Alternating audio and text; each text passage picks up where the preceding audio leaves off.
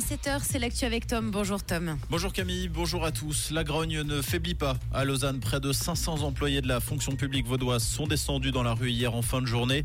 Ils réclament une hausse de leur salaire de 5% alors que le Conseil d'État s'est dit prêt à offrir la pleine indexation à 1,9%.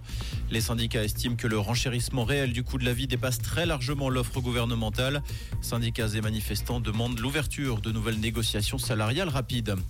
C'était hier que la Suisse présentait sa candidature devant le Comité international olympique pour l'accueil des Jeux olympiques d'hiver 2030. La France et la Suède, les deux concurrents de la Suisse, ont également présenté leur projet hier devant le CIO. La Suisse pourrait être fixée en partie mercredi prochain.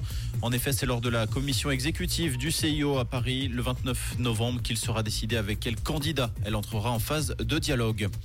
Un incendie a ravagé hier soir pendant plusieurs heures l'entreprise de produits chimiques Bachem à Viona. Le bâtiment a dû être évacué. Il n'y a cependant pas de risque pour la population.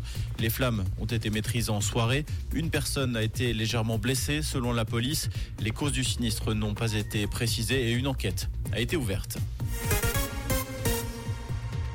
Dans l'actualité également, le gouvernement israélien a approuvé une partie de l'accord prévoyant la libération d'otages en échange de prisonniers palestiniens et d'une trêve dans la bande de Gaza.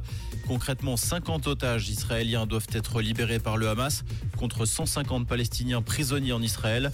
Ces échanges doivent s'étaler sur 4 jours, 4 jours au cours desquels il y aura une accalmie dans les combats selon un communiqué du gouvernement israélien.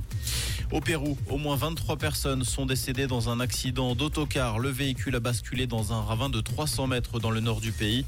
Il s'agit du troisième accident meurtrier d'autocar ces quatre derniers mois. Les causes de ce drame ne sont pas connues. La Suisse a perdu la recette de la victoire pour son dernier match de qualification pour l'Euro. La Nati s'est inclinée 1-0 face à la Roumanie à Bucarest hier soir. Une défaite sans conséquence pour la qualification à l'Euro, acquise samedi dernier. En revanche, les hommes de Murat Yakin se trouvent dans position défavorable avant le tirage au sort des groupes. Ce sera le 2 décembre prochain. Comprendre ce qui se passe en Suisse romande et dans le monde, c'est aussi sur Rouge.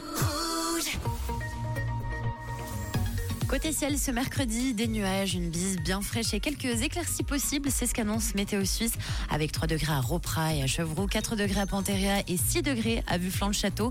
Avec des conditions bien dégagées. Au fil des heures, le soleil sera bien de la partie. Malgré ces courants d'air, un pas très très agréable. N'oubliez pas de prendre un gros pull avec vous, comme ça vous serez bien au chaud. Un très bon mercredi à l'écoute de Rouge.